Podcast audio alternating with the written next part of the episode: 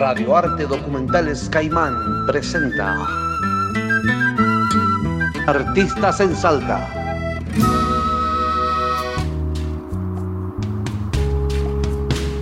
Hola, ¿qué tal? Mi nombre es Ángel Flores, me dicen duende. Soy músico, toco el bajo, hijo de un gran tipo, un gran bajista, Palmito Flores. Tengo recuerdos muy lindos de la infancia, imágenes por, sobre todo, ¿no? Recuerdo a mi viejo con un grabador negro chiquitito, un montón de cassette y él tocando el bajo en casa y se podía estar escuchando, no sé, desde Luis Miguel, La Mosca.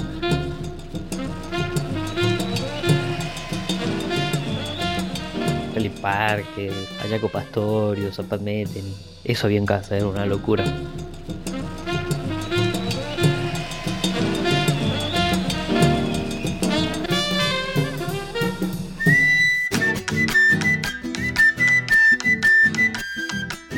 Madre, que es una diosa, viajábamos a su pago, a Chaco, Tacopozo, y las fiestas familiares ahí eran con guitarreadas, venía alguno con una guitarra, un acordeón, un bombo, y se armaba el baile en el patio de tierra.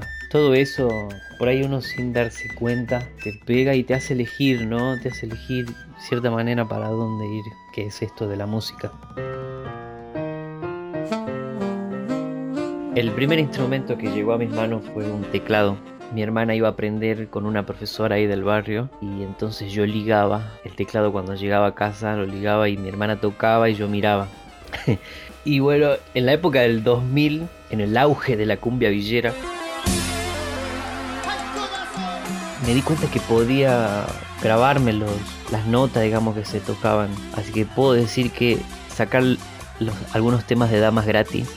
Fue lo primero que saqué y me, me, encantaba. Sacaba eso, saqué la danza de los mirlos, la pasaba en el tecladito y la tocaba. Lamento de la selva también, un tema de los mirlos, lo pasaba y lo tocaba. En los actos de la escuela me hacían cantar cosas que no me gustaba para nada a mí, me daba mucha vergüenza. Y tocaba a mi hermana, tocaba a mi padre. Esos fueron los primeros escenarios. Hicieron cantar temas de la mosca, no sé, temas de Luis Miguel, una cosa así, que era lo que sonaba en ese momento. Pero siempre sentí que, que, que el bajo, digamos, la influencia más grande grande, de hecho, es mi padre.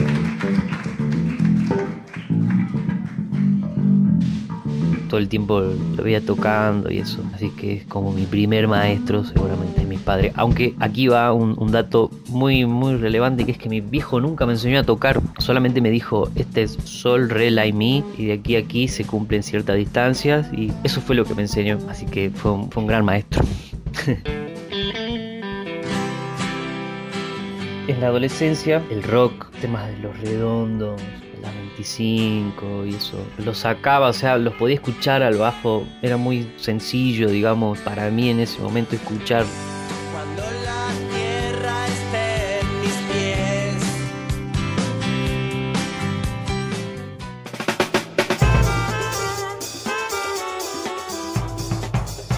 músicos que me influenciaron en la manera de tocar y en la manera de elegir la música. Uno es Chaco Pastorius, su música y su manera de tocar el bajo lo cambió para siempre.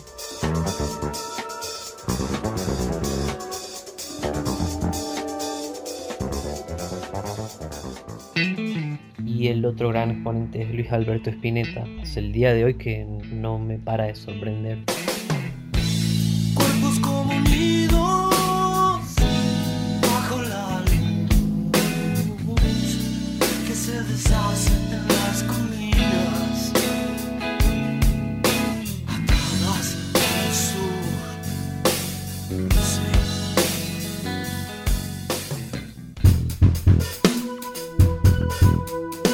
Mi búsqueda con la música es, sé que soy muy joven, pero es dejar algo para los que vienen, dejar un camino trazado, si se quiere, como de revolución musical, de no quedarnos con, con, lo que nos ofrece el mercado y la industria musical, sino dejar algo que realmente nos haga pensar, los haga motivar y poder cambiar el mundo, ¿no? De cierta manera.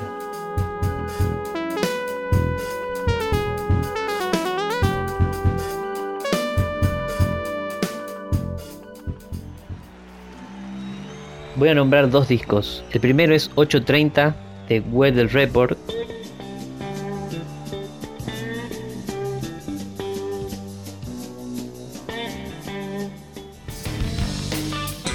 Y el segundo disco es Exacta de Spinetta. Una cansada de dar al muelle. No veo paisajes más que este mar. Subiendo devuelva la vida y la calma. Que vea sus barcas volver de luz. Sombra y en la distancia.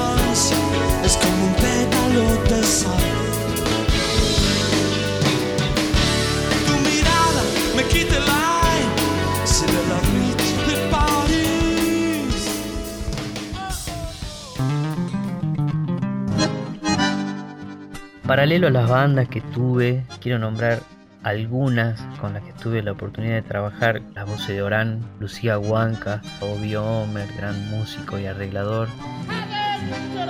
Yo no sé por qué cuando me acuerdo de esos días que me pasaba pescando en el Bermejo, me dan unas ganas de volver de nuevo y me da pena de encontrarme lejos, me dan unas ganas de volver de nuevo y me da penas de encontrarme lejos.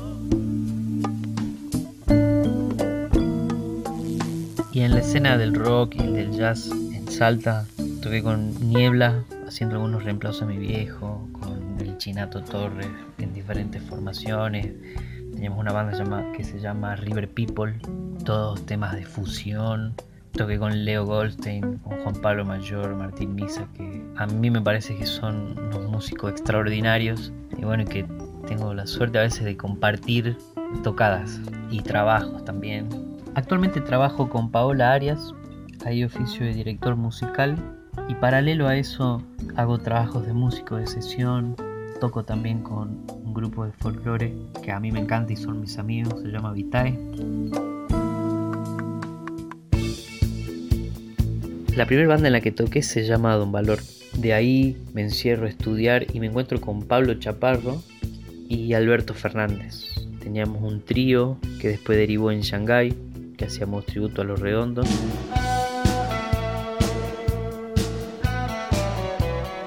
Toqué dos años más o menos ahí, me abrí de esa banda y me encontré con Gabriel Cruz, Pablo Vaca y Santi Gordillo. Se ve que los cuatro andábamos en la misma búsqueda y nace Tucutaca Chulombe. También formaban parte Juan Rauch en flauta traversa, Martín Fernández en percusión y Rodolfo Avellaneda en teclados.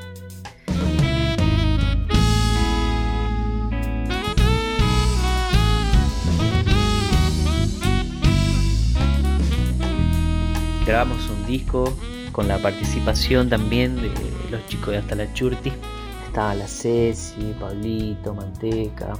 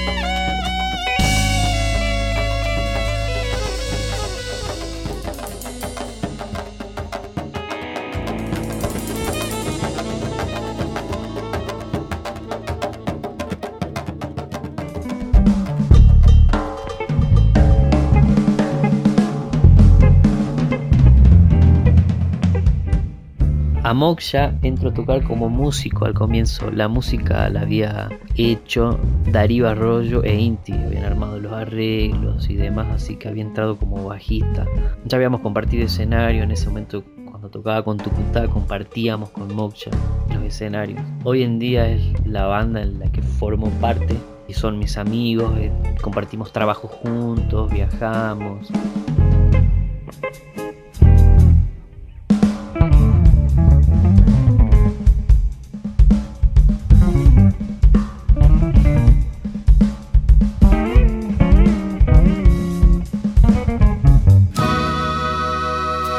Fue una producción de Radio Caimán.